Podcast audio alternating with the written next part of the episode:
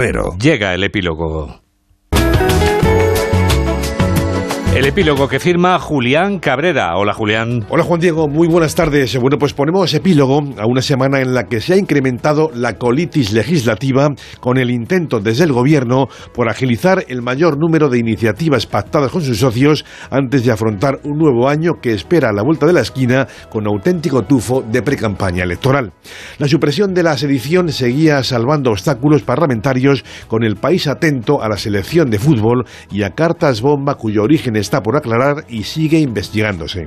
Donde el gobierno, sin embargo, no acaba de encajar sus piezas es en la explicación de lo ocurrido en la valla de Melilla. El ministro Marlasca no dimite sencillamente porque sigue negando, a pesar de las imágenes, que hubiera un solo muerto en suelo español.